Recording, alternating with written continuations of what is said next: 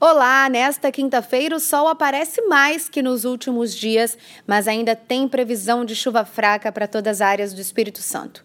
Acompanhe todos os detalhes na programação da TV Vitória.